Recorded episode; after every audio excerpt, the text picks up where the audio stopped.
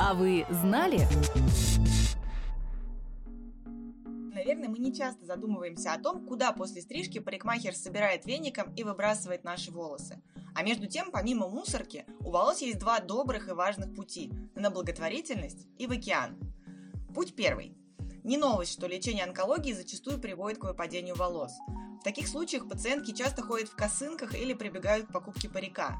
Но парик из натуральных волос, который и носится легче и выглядит естественнее, стоит баснословных денег, которые к тому времени уже в основном потрачены на лечение. Выходом из этой ситуации занялись благотворительные фонды по всему миру. Так, Российский благотворительный фонд помощи детям с заболеванием в области онкологии и онкогематологии «Жизнь» два года вел программу «Сантиметры красоты», в которой любой желающий постричь длинную шевелюру мог сделать это в пользу детей, лечащихся от онкологии. В прошлом году программа, увы, закрылась, но мировая практика жертвования волос никуда не делась. Например, в Украине второй год действует благотворительный проект Hair for Share, за первый год которого удалось собрать 15 килограммов волос для детей с онкологией. Причем жертвовали косы не только девушки и молодые женщины. В проекте активно принимали участие мужчины с длинными волосами, в основном айтишники и исторические реконструкторы. По местам! А были истории, когда уже излечившиеся от рака женщины приходили и заново срезали отросшие косы.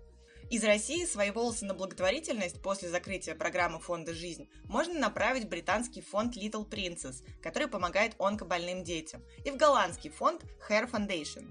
Последний помогает людям, столкнувшимся с облысением не только в связи с онкологией. Вот ему и можно отправить любую косу в плотном конверте. Контакты легко находятся на сайте фонда.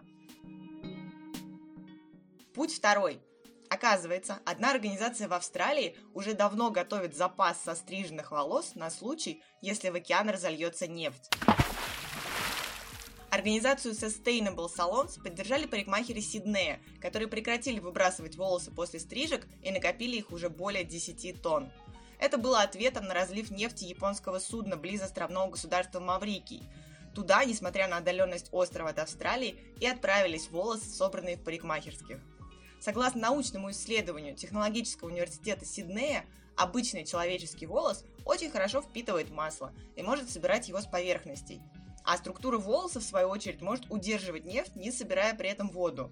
В общем, работает как естественная губка. К тому же исследователи посчитали волосы более экологичной альтернативой тем методам, которые сейчас поглощают разлитую нефть. Это и дешевле, и позволяет избежать образования избыточных отходов. Этот подкаст создан с использованием средств гранта президента Российской Федерации на развитие гражданского общества, предоставленного Фондом президентских грантов.